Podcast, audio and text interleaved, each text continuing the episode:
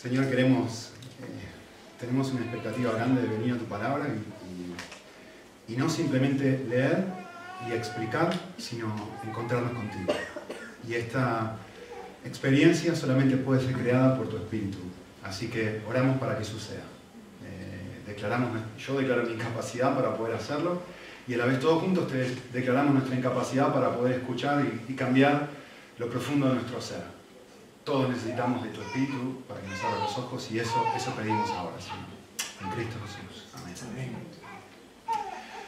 Muy bien. Eh, un problema que tiene cualquier persona que enseña, da igual que esté enseñando, pero puntualmente, específicamente, un problema que tiene una persona que enseña la Biblia es arriesgarse a que cuando enseña algo sea mal interpretado y, y no se entienda bien lo que quiso decir. Jesús no era la excepción a esto y, tenía ese problema.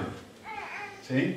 De hecho, miren, les voy a mostrar un, versículo bastante conocido, pero simplemente lean eso. Miren lo que dice el texto. Dice, Jesús dijo, en verdad os digo, no hay nadie que haya dejado casa, hermanos, hermanas, madre o padre o hijos o tierras por causa de mí y por causa del Evangelio, y noten el énfasis donde dice no hay nadie, es decir, todos, cualquiera que hace esto, que reciba, y, lo subrayé a propósito si lo ven en la pantalla, 100 veces más en esta tierra, no está diciendo en el cielo, ¿eh? en esta tierra, 100 veces más, casas, hermanos, hermanos, madres, hijos, etc. Ahora, uno lee estas palabras de Jesús y dice, a ver, yo estaba en Argentina, muy cómodo, vine aquí. Yo no tengo 100 casas. Y acá dice cualquiera. Es posible, acá en este momento están escuchando varias personas que son misioneros también, y seguramente han dejado su casa y sus padres, sus hermanos, etc. ¿Y, dónde están las 100 casas? No las veo. ¿Dónde están las 100 madres? ¿Dónde están los 100 padres? Entonces, Jesús decía palabras como esta y generaba un riesgo en el sentido de decir, ¿qué fue lo que quiso decir con lo que dijo? No lo voy a explicar porque no es el texto, se lo voy a dejar ahí para que ustedes vayan lo investiguen. Solamente quiero que entiendan que esto es un riesgo que corre cualquier persona que está enseñando algo. De que sus palabras se tergiversen y se cree lo que se conoce, en este caso, el Evangelio de la Prosperidad, ¿no? Sí, si vos pones uno, el Señor te va a dar cien. No es esto lo que el texto quiere decir. Entonces necesito hacer un trabajo de intentar entender qué fue lo que Jesús quería decir con lo que dijo. Si no, corre un riesgo muy grande llegar al cielo y decir, Señor, ¿dónde están mis 100 casas? Que yo estoy pagando renta. ¿Dónde están mis 100 madres? De hecho, la única que tenía falleció. ¿Dónde, porque Señor, no cumpliste con tu palabra. Entonces, es importante entender, particularmente en esta sección del libro de Mateo, eh, y si notan simplemente cómo comienza el pasaje, se van a dar cuenta de que es así, de que es fácil malinterpretar las palabras de alguien que enseña. ¿Sí? Entonces, yo les dije hace unas semanas atrás que para entender bien ciertos textos teníamos que volver a pensar como si uno aparca un coche. Pensar en lo que está delante, pensar en lo que está, pensar en el coche de adelante, pensar en el de atrás, para realmente aparcarlo en el lugar correcto y decir, ah, ahora entiendo que hace esto aquí. Entonces, hasta ahora lo que hemos visto han sido las bienaventuranzas y nos muestran quién es una persona que eh, va a entrar al reino de Dios. ¿Quién es? El que de cierto, bienaventurado el que, ta, ta, ta, porque de él es el reino de los cielos. Y todas las bienaventuranzas terminan igual. ¿De quién es el reino de los cielos? Es la gran pregunta. Y ahora lo que nos va a hablar es de la ley. ¿Cómo vive una persona en función de esto? ¿Sí? Y yo quiero que ustedes noten algo. Miren sus Biblias, nos va a aparecer en la pantalla, así que necesitan sus Biblias ahora. Eh, el párrafo que recién leyó Antonio va del versículo 17 al 20. Yo quiero que miren el 21, un segundito. Y lo que vamos a descubrir acá es que Jesús va a usar una fórmula, una, frase que se va a repetir una y otra vez. Miren esto. Dice, habéis oído que se dijo, esta es la fórmula de Jesús. Y da un mandamiento del Antiguo Testamento, no matarás. Y en versículo 22 miren lo que dice. Pero yo digo, cualquiera que se enoja. Miren el versículo 27. Habéis oído que se dijo, miren el versículo 28. Pero yo digo, Versículo 31. También se dijo, y da un mandamiento, versículo 32, pero yo digo, versículo 33, también habéis oído que se dijo, versículo 34, pero yo digo, versículo 38, también habéis oído que se dijo, pero yo digo, 39, versículo 43, habéis oído que se dijo, versículo 44, pero yo digo. Es decir, toda la próxima sección que va a hablar Jesús, justamente, tiene que ver con esta fórmula de decir, esto es el mandamiento, pero yo les digo esto otro. Ahora, esto es lo que viene después. Ya vimos lo que venía antes. Esto es lo y el texto que nos toca a nosotros está en el medio. ¿Sí?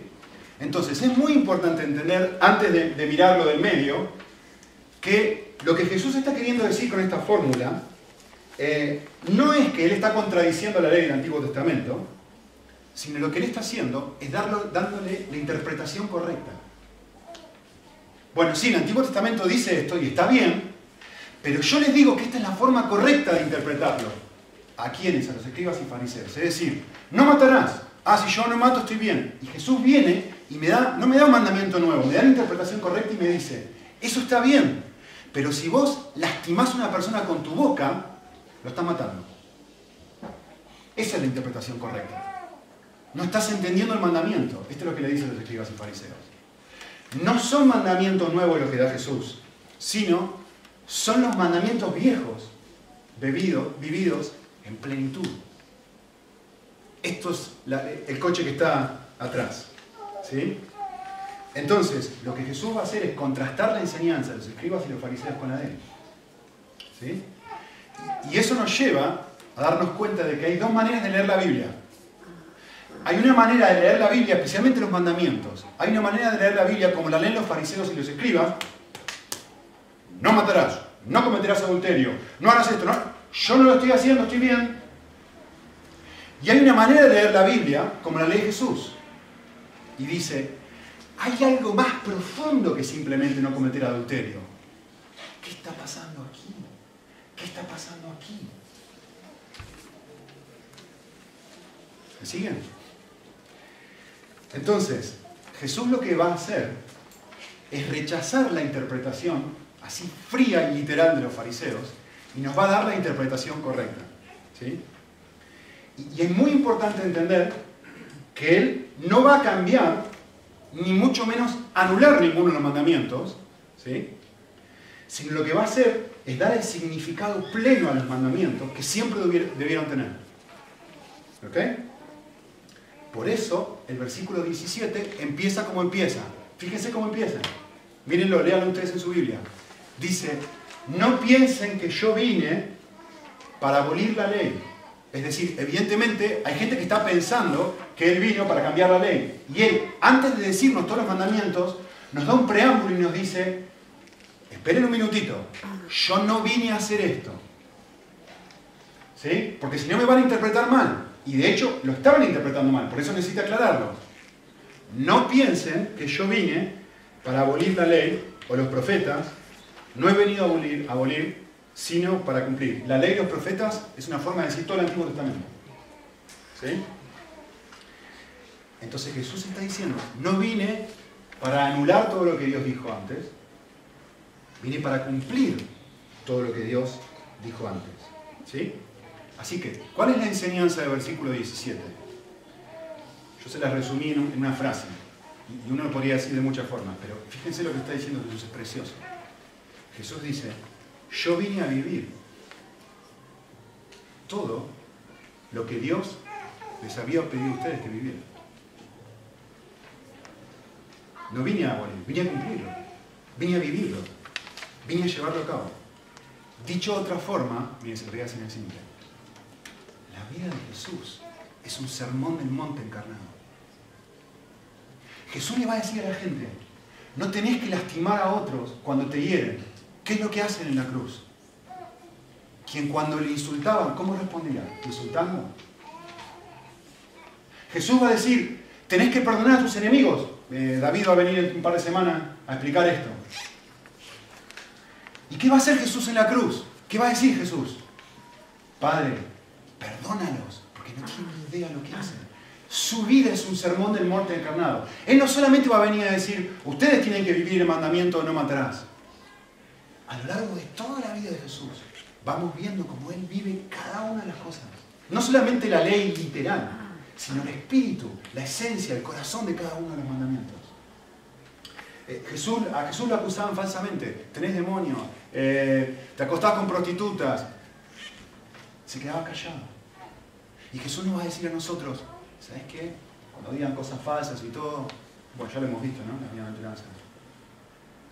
Ya está, ya está. Y Jesús dice, no, no entiendan mal, ¿eh?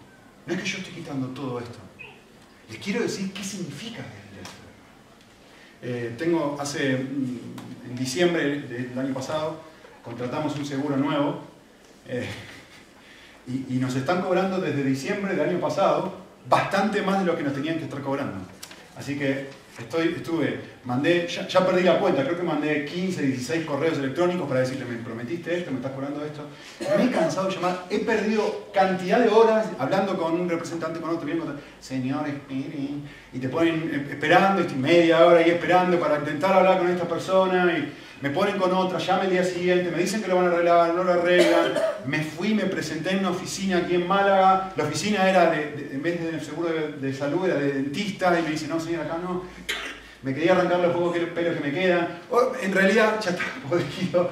Y digo, ¿cómo puede ser? Yo, yo te estoy pagando. ¿Cómo me pueden tratar así cuando te estoy pagando? Eh, mi, pregunta para, para ti, mi pregunta para mí es, ¿Cómo, ¿Cómo reaccionas tú? ¿Cómo reacciono yo? Cuando la gente no hace lo que corresponde. Me dijiste un precio y me estás cobrando otro. ¿Cómo, ¿Cuál es la tendencia normal de reaccionar de esa forma? Cuando algo así sucede. Yo quiero, quiero, miren, esto es lo que quiero hacer. Quiero mostrarles a Jesús. ¿Cómo reaccionar a Jesús? Miren, este es un pasaje precioso, dice. Y Jesús envió mensajeros delante de él. Y ellos fueron y entraron en una aldea de los samaritanos para hacer los preparativos. Y esta Jesús les da, el, el Dios encarnado, le da el privilegio más grande a un grupo de personas, a un pueblito en el medio de la nada en Samaria, que son, no son judíos, que los judíos los rechazan, que no los quieren, que no los aceptan. Y Jesús, el Dios hecho hombre, dice, yo te voy a dar el privilegio de pasar un día y una noche especial aquí en tu casa. Respuesta de esta gente. Jesús, seguí camino. Lo, lo digo de una manera generosa, para no ser rudo. Lo rechazan. ¿Cómo reacciona Jesús? Bueno, ¿cómo reacciona una persona normal? Juan y Santiago nos van a mostrar cómo, reacciona una persona normal. Dice Juan y Santiago, entonces, eh, ¿dónde está eh, dice, al ver esto, los discípulos, Jacobo y Juan dijeron, ya sabemos lo que hay que hacer cuando la gente nos rechaza. Señor, pedí que mande fuego sobre, sobre esta ciudad. Y, y Jesús le dice, vive el sermón del monte y dice, no tenés idea de qué espíritu sos, es decir, no, tenés idea de lo que está en tu corazón. No, estás respondiendo como yo respondería. No estás viviendo el sermón del monte. No estás viviendo de la manera que yo quisiera que vivas. Jesús es un sermón del monte encarnado. Toda su vida es una encarnación de lo que Él va a decir. Y por eso el texto dice, no he venido para abolir venido para cumplirlo. Así que es importante que, nos demos cuenta que hay dos sentidos o dos eh, formas en las, que, las que Jesús vino a cumplir con la ley.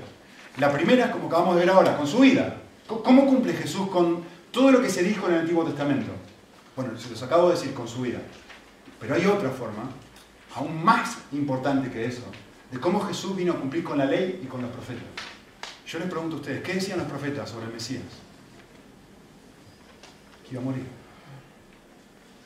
Así que Jesús viene a cumplir con todo lo que se había dicho de él, con su muerte. Y esto es lo que Jesús les trata de explicar a los discípulos antes de subir al cielo. Dice, y les dijo, ¿no es esto lo que yo decía cuando todavía estaba con vosotros? Que era necesario que se cumpliera todo lo que está escrito sobre mí en la ley. Aquí está. ¿A qué vine yo? A cumplir todo lo que está escrito sobre mí. En la ley de Moisés, en los profetas y en los salmos. Entonces, acá sucede algo precioso. ¿eh? Por primera vez, les abre la mente para que comprendieran las escrituras. Noten de, la, cuestión de interpretación Ah, ahora entiendo. ¿Sí? Que así está escrito, que Cristo debería padecer y resucitar al tercer. Esto es lo que los profetas dicen sobre mí y esto es lo que yo vine a cumplir. ¿Pueden captarlo ahora, discípulos? Ahora, no se pierdan la primera palabra del versículo que sigue. Miren en sus Biblias el próximo versículo, depende de tu versión, la primera palabra, seguro que es la misma. Tenés un conector ahí. Lo próximo que viene en ese versículo es, me dice Jesús, yo vine a cumplir todo lo que estaba escrito en el Antiguo Testamento. ¿Cómo? Viviéndolo y muriendo. Ahora miren la primera palabra que sigue. Es la palabra clave ¿eh? para entender el próximo versículo.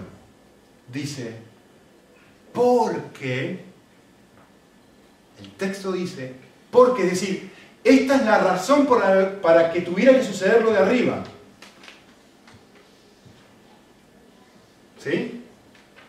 Este es el porqué, esta es la causa por la cual Jesús vino a cumplir todo lo que está escrito en el Antiguo Testamento. ¿Por qué Él no vino a abolir sino a cumplir? Esta es la razón, me la va a decir el versículo que sigue. ¿Cuál es la razón? La leemos juntos, o la leo yo. Dice así. Porque, en verdad os digo, que hasta que pasen el cielo y la tierra, es decir, hasta el final de los tiempos, hasta, el día del juicio final, no hay una ni un solo pedacito de todo lo que Dios dijo que iba a hacer que no vaya a ser. ¿Lo ven? Ni la más pequeña letra ni el más pequeño pedacito de una letra, como si fuera el tilde de la ira. Sucederá hasta que todo se cumpla. ¿Qué está diciendo el pasaje? Es precioso lo que está diciendo el pasaje. ¿Cuál es la enseñanza del versículo 18? Todo, todo lo que Dios nos ha dicho en su palabra es digno confianza. Todo. Absoluta. Él vino a vivir esto y Él vino a morir porque no había forma, puesto que Dios lo había dicho de antemano, que no sucediera. Que hasta el más mínimo detalle tenía que suceder. Eh, dicho de otra forma, la palabra de Dios es, eterna, es irrevocable, es inmutable. Quiero que piensen esto, miren, acuérdense en el Antiguo Testamento, sé que todos son eruditos del Antiguo Testamento, así que no hace falta ni que lo leamos. Acuérdense el caso de Daniel con el pozo de los leones, el rey Azuero. La ley medo-persa decía, que decía, una vez que el rey da un dictamen, ese dictamen, ¿qué sucede? Es eterno, irrevocable e inmutable, no se puede cambiar. El rey era amigo de Daniel, no quería tirarlo a los leones. Sin embargo, no puede anular su propio eh, dictamen, su propia ley, su propia palabra. Y no le queda otra, aunque no quiere hacerlo, que tirara a Daniel a los leones. Ahora, ustedes conocen el corazón del, rey, ¿no? Estaba queriendo al día siguiente, no podía dormir anoche. ¿Qué pasó? ¿Qué pasó? ¿Qué pasó? ¿Qué pasó? ¿Qué pasó? ¿Qué pasó contigo? Quiero saber qué pasó contigo. La ley es irrevocable, no se puede cambiar por más que la persona quiera cambiarla. ¿Sí? Dicho de otra forma, lo que, Dios está, lo que Jesús está diciendo en estas palabras es, voy a cumplir con todo lo que he prometido. Absolutamente todo. Ahora, no se pierdan la conexión que les dije antes. ¿eh? ¿Cómo Jesús cumple esto? ¿Cómo Jesús lo cumple? cumple con su muerte. Y mi pregunta para ti es esta. ¿Podés amar a un Dios así? Tan fiel, tan bueno, tan increíble, que me dice, te amo tanto que desde Génesis 3.15 te digo que voy a mandar un Mesías para que muera por ti. Y cuando llegue el momento real, no voy a cambiar de opinión. Escuchen esto. Es un librito que se llama Torturado por Cristo, muy, cortito. Es una joya, es una joya. El autor del libro es Richard Wurmbrand. Así que les aliento, David me compartía que lo leyó en una noche, porque no podía parar de leerlo y de llorar y, estamos tratando de convencer a María que venga a enseñar a los jóvenes sobre la vida de él, porque lo, hemos visto en la facultad, en la, clase de historia de la iglesia, ella dio una clase magistral sobre su vida. Es que no podés leer su vida y no llorar.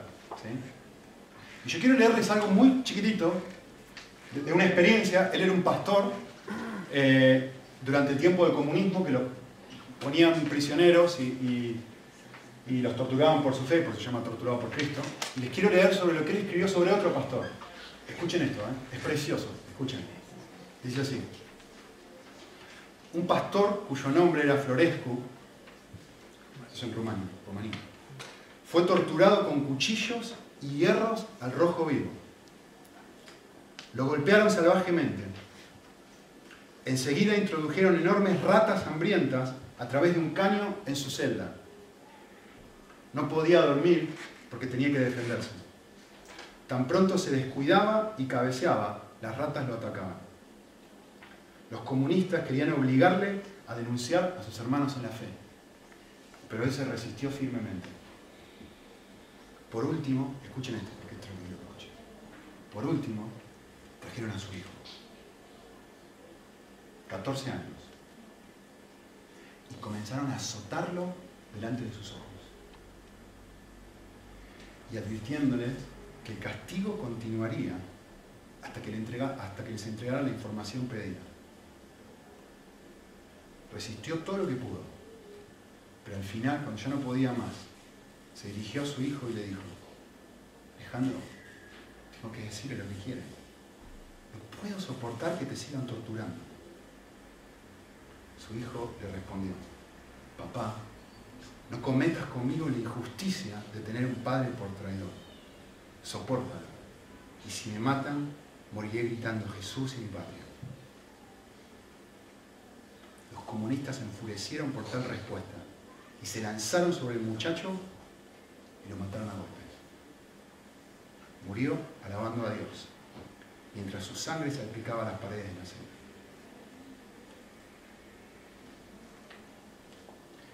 Yo leía esto y pensaba lo siguiente. ¿Qué pasaría conmigo si alguien tomara a mi hijito Tomás y yo estuviera en esa situación? Y yo tuviera que retractarme de mi palabra. Y yo tuviera que negar algo que yo creo. Y no, les voy a mentir, la respuesta hoy por lo menos es, no sé cuándo, si, en un futuro pueda cambiar, pero mi respuesta es seguramente no Ahora, vuelvan a leer el pasaje. Vuelvan a leer el pasaje. ¿Qué dice? Jesús, Dios dice ni una sola cosa que él había dicho que su hijo tenía que padecer, ser rechazado, ser escupido, ser maltratado, ser lastimado, debería dejar de ser. Y Jesús está en Getsemaní y le dice a Dios, al Padre, Padre, si es posible que pase de mí esta copa, ¿cuál es la respuesta de Dios? ¿Cuál es la respuesta de Dios? La respuesta de Dios es el versículo 18. Hijo, ni una sola tilde, ni una sola palabra, ni una sola cosita de la ley yo puedo cambiar hasta que todo se cumpla. Le recuerda su misión.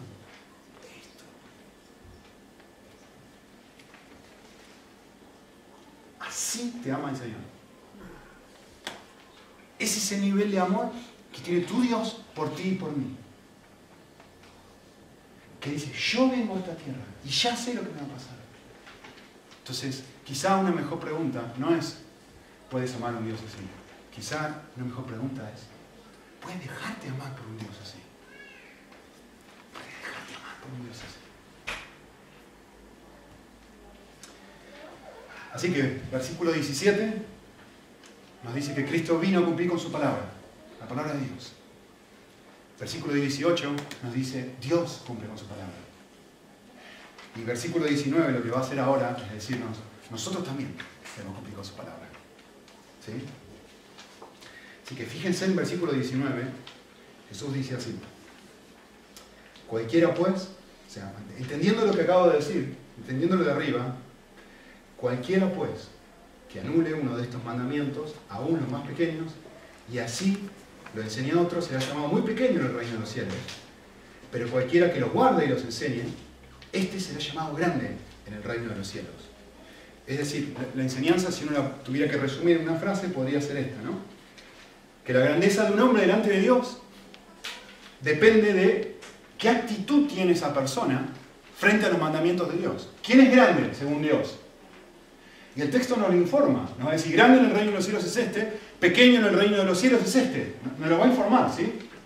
Nos va a decir, delante de Dios esto es así.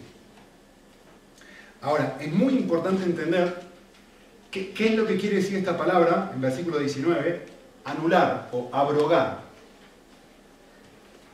Em, me encantó el comentario de, David Bull sobre esto, que lo expresa muy, muy, muy bien. Él dice esto. La palabra anular o quebrantar, como sea, literalmente, escuchen esto, ¿eh? quiere decir desatar o aflojar. Piensen en un cordón de un zapato que, se desata, ¿no? Aflojar.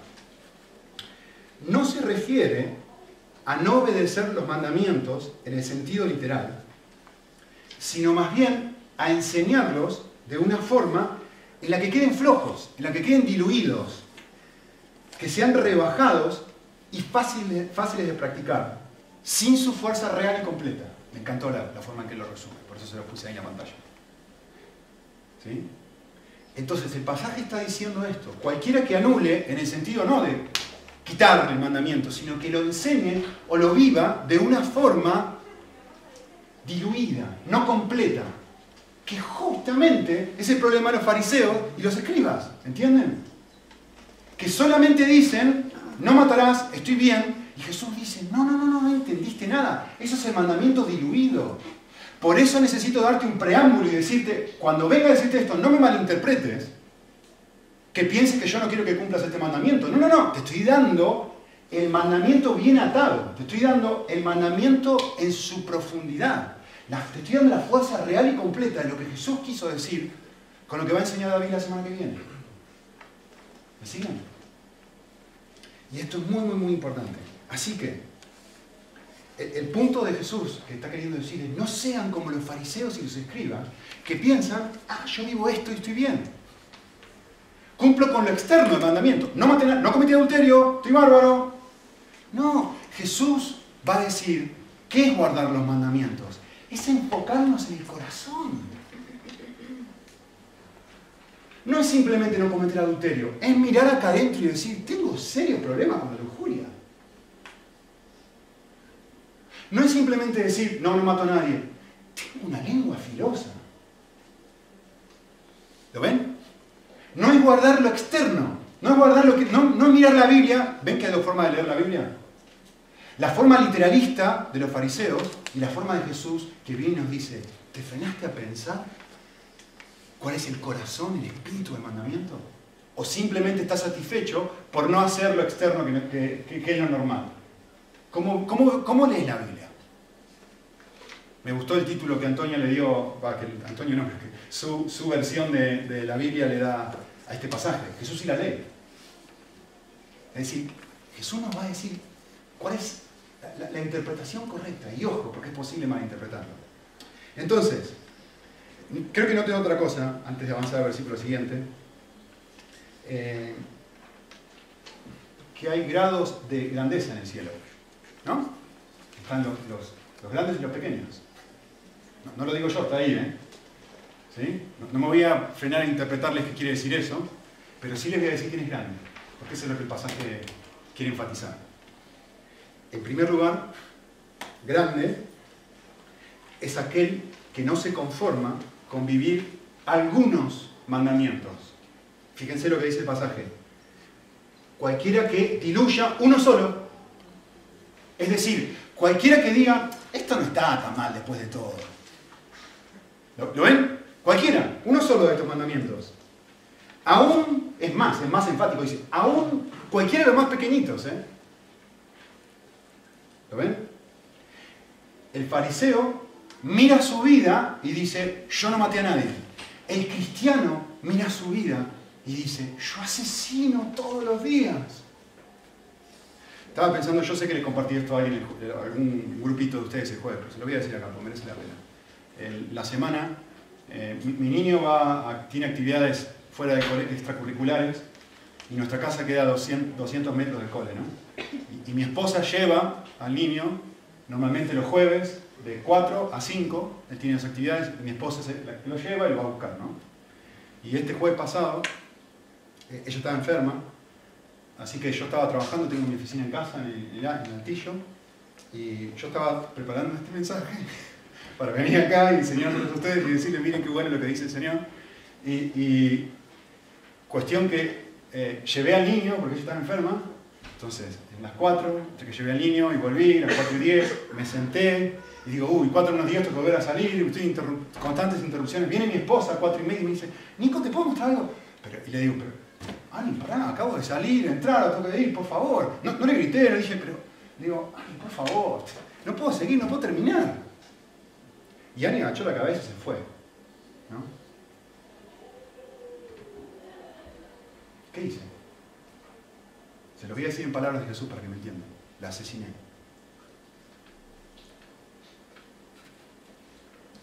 No es no matarás, va a decir más adelante. Es lastimar a alguien con mi boca. La hice sentir culpable, la hice sentir mal. En otras palabras le dije, ¿cómo osás interponerte entre, entre yo y mis metas? Quiero terminar este pasaje ahora y quiero decirle a la gente lo fantástico que es la vida cristiana, no me molestes. Pero algo pequeñito, da igual. El pasaje dice, yo no maté a nadie, me voy a casa contento esa noche y yo, estoy bien. Cuando la realidad es, no. Necesito el perdón de Jesús, necesito ir a mi esposa y decirle lo siento, que entre paréntesis fui lo hice, ¿no? Perdón, amor, perdón, fui muy egoísta para responderte de esa forma. Muy bien, ¿qué más, ¿quién más es grande según el pasaje? Grande es aquel que, ¿qué les dije? Perdón, con la superficialidad de los mandamientos. Y grande es aquel que no se conforma con vivir alguno de los mandamientos. Lo puse al revés, pero ustedes entendieron la idea. Eh, me hace pensar esto en, mis luchas, no sé si, a ustedes les pasa esto, pero en mis luchas compartimentar mi vida. Es decir, hay áreas donde estoy muy bien, pero hay otras áreas donde no, estoy tan bien. Y es fácil mirar las áreas donde estoy bien y no tan fácil mirar las áreas donde no estoy bien. Y fácilmente uno puede venir a la iglesia y decir, yo estoy bien. Y la realidad es, bueno, si estoy enojado con alguien y vengo a la iglesia, no estoy bien. Estoy compartimentando. Estoy poniendo mi corazón en compartimentos. Eh, también pensaba en, eh,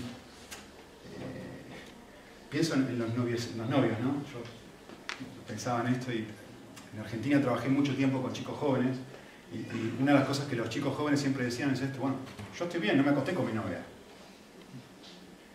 Me tiran la mano en todos lados, ¿no? Pero no me acosté con mi novia. No entendés. No entendiste nada, no entendiste, estás viviendo lo externo. Estás viviendo lo externo. ¿Me, siguen? Nosotros también podemos hacer esto los, viejos, ¿no? Eh, estás viviendo lo externo. Ok, y hay otra cosa, para no extenderlo tanto, que el pasaje dice sobre quién es grande. ¿Sí? En versículo 19. Y lo van a notar ahí en un verbo donde dice, ¿quién va a ser grande? El que se lo enseña a otros. ¿Sí? ¿En qué? A vivir de esta forma. Así que grande es aquel, no solamente que vive en Cristo, sino grande es aquel que también está ayudando a otros a que vivan en Cristo. ¿Lo ven en el texto? y que así se lo enseña a otro, será llamado muy pequeño. Pero cualquiera que los enseñe a otro será llamado muy grande. ¿Lo ven? Ahora, yo quiero que noten un detalle muy, muy, muy importante del pasaje. ¿sí? Esto no es un mandamiento solamente para los maestros. Fíjense lo que dice en versículo 19. Cualquiera. No está hablando simplemente de una persona que de un profesor de la Facultad de Teología. Si, fuera así, solamente ellos podrían ser grandes en el cielo. Una persona que tiene el don de enseñanza. No, no está hablando de eso. Está diciendo cualquier persona que lo enseñe a otros. Y cualquier persona que no haga eso será muy pequeño. Es decir, te incluye a ti, te incluye a mí. Está hablando de todos, no de un grupo selecto, una élite especial que tiene la capacidad de enseñar la Biblia y se acabó la historia. No, te está hablando a ti. Me está hablando a mí. ¿Sí? Así que enseñar a vivir a otros en Cristo es un mandamiento para todos. En, en, Europa en general, en España también en particular, la gente piensa que la religión es algo privado, ¿no? Primero no es un tema de conversación en general. Y segundo es, no te metas con mi vida, yo no me meto con la tuya, no hablemos de Dios, porque eso es una cuestión personal. Bueno, la Biblia dice que eso no es así. La Biblia dice que no eso no es así. La Biblia dice que tenemos que estar involucrados en la vida en uno del otro de que es mi responsabilidad y es tu responsabilidad ayudar a otras personas a crecer en su fe. La gran comisión fue para los discípulos. Mi pregunta para ti es, ¿eres un discípulo de Jesús? La gran comisión no fue solamente para un grupo selecto, la gran comisión fue para todos. Para que todos vivamos, para que todos invirtamos nuestra vida en personas y ayudarlos a crecer en su fe. Así que mi pregunta para ustedes, quiero que reflexionen esto, porque lo va a sorprender. Mi pregunta para ustedes es esto. ¿Quién es responsable del crecimiento de esta iglesia? No miren ahí. No, no, es David, no es Jorge. Según la Biblia, el responsable del crecimiento de esta iglesia es tú. Es tu responsabilidad. Cualquiera, no dice los líderes, dice cualquiera es más, la Biblia, no los puse porque no los quería aburrir con cantidad de versículos, ¿no? Pero la Biblia dice más, casi más de 40 veces hay pasajes en el Nuevo Testamento que dicen, aliéntense los unos a los otros. ¿De quién es el deber de alentar? ¿De él y de él? Aliéntense unos a otros. ¿De quién es el deber de enseñar? Enseñaos los unos a los otros. ¿De quién es el deber de hacer eso? ¿Tuyo y mío? tu responsabilidad. ¿De quién es el deber de aconsejar? Aconsejaos los unos a los otros. ¿De quién es el deber? Según la Biblia, no según lo que vos pensás, según lo que dice la Biblia. ¿De quién es el deber de exhortarse los unos a los otros? De llevar las cargas los unos a los otros. No mires a David y a Jorge, no es su responsabilidad, es tu responsabilidad, es mi responsabilidad, es nuestra responsabilidad bíblicamente hablando. El crecimiento de la iglesia no es responsabilidad del pastor. No es responsabilidad de los líderes, es responsabilidad de todos nosotros. Es tu responsabilidad, es mi responsabilidad. O no entendés el Nuevo Testamento. No entender la gran comisión. Por eso uno de nuestros valores es el discipulado relacional. Porque es nuestra responsabilidad hacer esto. Es la tuya y la mía. No es la de dos personas que están dentro de la élite. Especiales e distintos a los demás son los dos misioneros. Así que yo quiero darles un desafío práctico en este momento en la iglesia, la forma en la que estamos tratando de vivir esto, más que ninguna otra, es en la reunión de oración. En la reunión de oración venimos, abrimos la Biblia, todos han estudiado el mismo pasaje, yo me siento ahí, David, Jorge, todo el resto de gente que quiere venir, y todos miramos exactamente el mismo texto. ¿Y saben quién habla? Todos. No, habla David, no hablo yo, no habla Jorge, hablamos todos. Y cada uno viene y nos enseñamos los unos a los otros. Y pasamos una hora mirando el texto y después pasamos media hora, 40 minutos orando. Para eso tenés que haber estudiado la Biblia, porque no, es magia. Mi desafío para ti es, vení a esta reunión. Yo les he dicho varias veces, para mí la reunión más importante de la iglesia, mucho más importante que esta. Yo el, domingo, el jueves pasado, les digo sinceramente, yo me fui a casa, todo el viaje me fui a casa pensando en algo que dijo Pablo. Me ministró tanto, me, desafió tanto una frase que él usó, sacada del texto, que me fui a casa pensando en lo que él dijo. Y no es la primera vez que pasa, ¿eh? Hay un montón de veces que me voy a casa pensando en distintas cosas que distintas personas me han ministrado a mí. Porque es vuestra responsabilidad ministrarme a mí. Y es mi responsabilidad ministrarme a ustedes. Así que mi desafío particular para ustedes es ese. Vengan a la reunión de oración. Es una forma práctica de vivir esto. Otra forma práctica de vivir esto, lean lo que hay en la web sobre el discipulado. Tenía, estaba muy tentado de hablar sobre esto, pero se me hace muy, muy largo. ¿Sí? Así que lean ustedes. Ok. Punto, último versículo, versículo 20. Dice así, porque os digo que si vuestra justicia no supera a la de los escribas y fariseos, no entraréis en el reino de los cielos. Ok, me voy a un momentito acá. Casi todos los comentaristas de Mateo y de este pasaje dicen, este es el versículo más importante de todo el sermón del monte. Tenéis que entender este versículo para entender todo. Así que miren el nivel de importancia que tiene.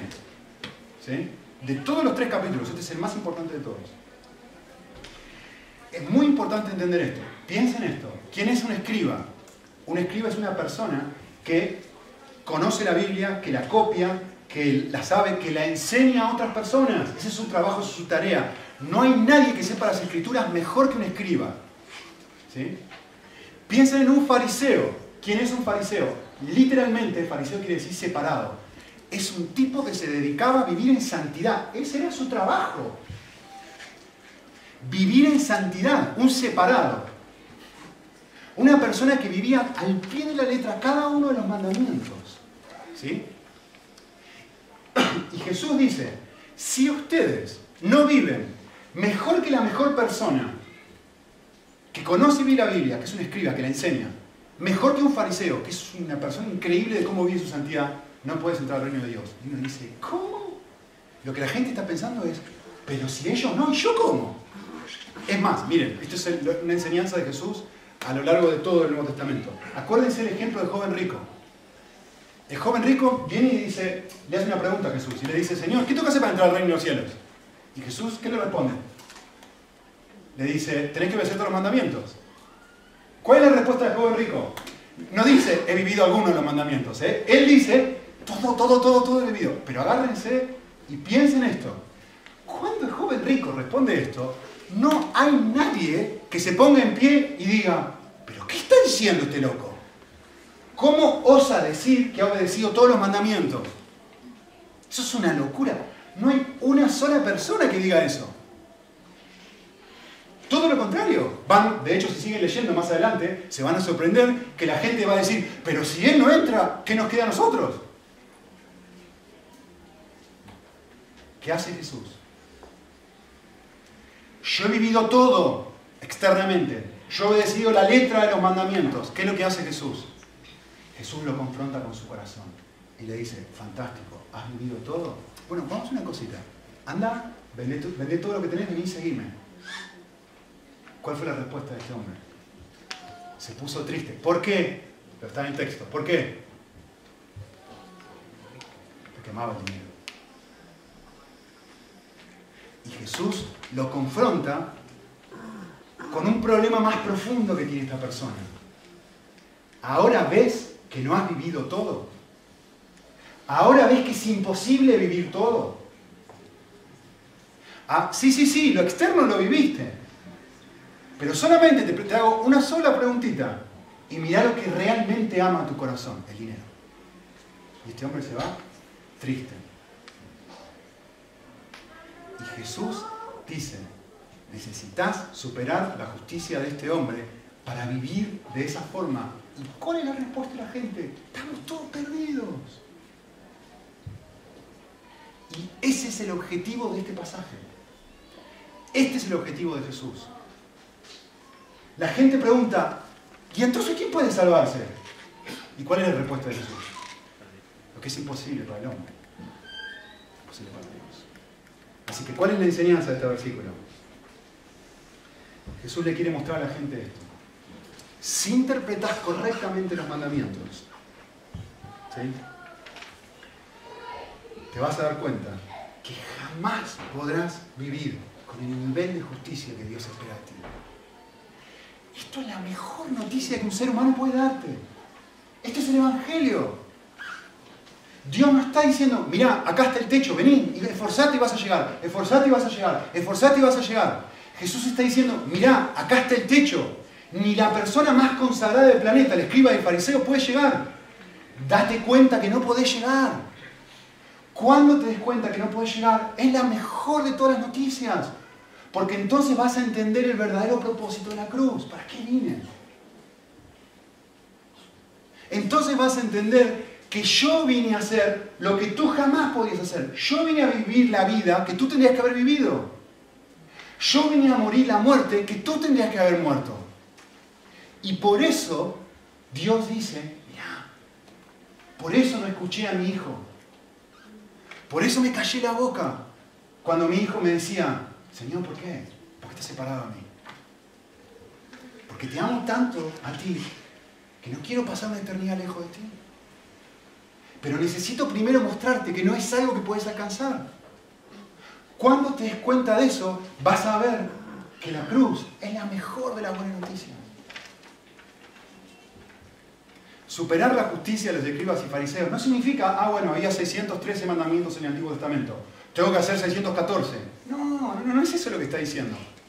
Es entender el espíritu, el corazón de los mandamientos y darme cuenta que cuando yo comprendo realmente qué es eso, pero ni cerca estoy viviendo, ni cerca. Ni cerca. Déjeme terminar con una frase de, Martin Lloyd Jones, que está buenísima y dice así. Los fariseos consideraban la ley como algo en sí mismo. La habían codificado de este modo y con tal de que cumplieran con ese código, decían que estaba todo bien.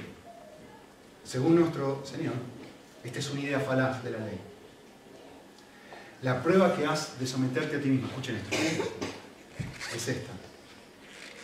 ¿En qué relación estoy con Dios? ¿Le conozco? ¿Le agrado? En otras palabras, antes de examinarte, antes de examinarte, antes de ir a acostarte, no debes preguntarte solo si has cometido adulterio u homicidio o si has sido culpable de tal o cual cosa. Y caso de que no, dar gracias a Dios porque todo va bien. No, te has de preguntar más bien, ¿ha ocupado Dios el primer lugar en mi vida? He vivido hoy para su honor y para su gloria. ¿Lo conozco mejor ¿Tengo celo por su honor y por su gloria? ¿Ha habido algo en mí que no se ha asemejado a Cristo? En mis pensamientos, en mis imaginaciones, en mis deseos, en mis impulsos. Esta es la forma. En otras palabras, te examinas a la luz de una persona viva y no solo en función de un código mecánico de normas y reglas.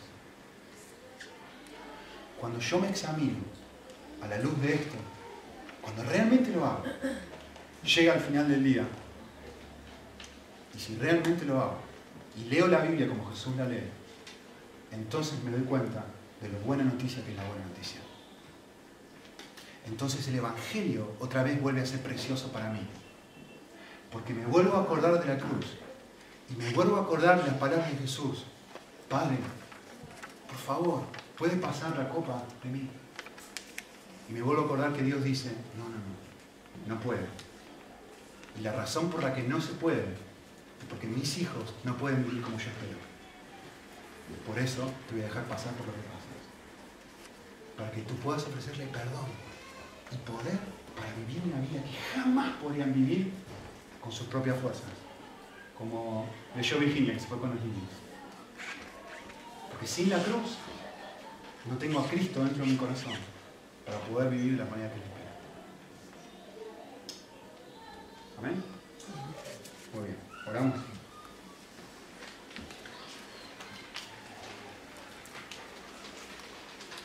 Señor, creo que la la pregunta que hicimos hoy es, es relevante para nosotros ahora. vamos a dejarnos amar por un Dios así. Vamos a amar a un Dios así. Y, el deseo de nuestro corazón, Señor, es que al volver a mirar tu palabra de una manera fresca, eh, nos recuerde y nos, confronte frente al espejo, como debe hacer, como debe realmente hacer la palabra de Dios. Pero que nos vuelva a hacer mirar otra vez más al cielo y recordar el amor de un Dios que dice, yo dejé que mi hijo pasara por todo eso, también es por ti porque te amo. Quiero mostrarte mi amor y quiero darte mi, incondicionalidad Y que este amor y esta gracia te dé nuevas fuerzas para, vivir de una forma que jamás podrías vivir. Y esa es nuestra oración, ese es nuestro pedido. Que, tu palabra produzca este efecto en nuestros corazones, Señor. Para, no ser personas legalistas que obedecen y no dejan de obedecer, sino para ser personas que realmente están enamoradas de ti y, ven lo mucho que les falta, pero no se desaniman, porque no depende de ellos. Que seamos personas que pueden mirar lo mucho que nos falta con esperanza, Porque hay un Dios que viene y me dice, yo he hecho mi casa dentro de tu persona. Y si eh, simplemente me dejas, yo puedo ayudarte a hacer lo imposible. Porque lo que es imposible para ti es posible para mí. Así que oramos en Cristo, que esto se transforme más y más en una realidad de nuestra experiencia diaria. Te lo pedimos para tu gloria, Señor. Amén.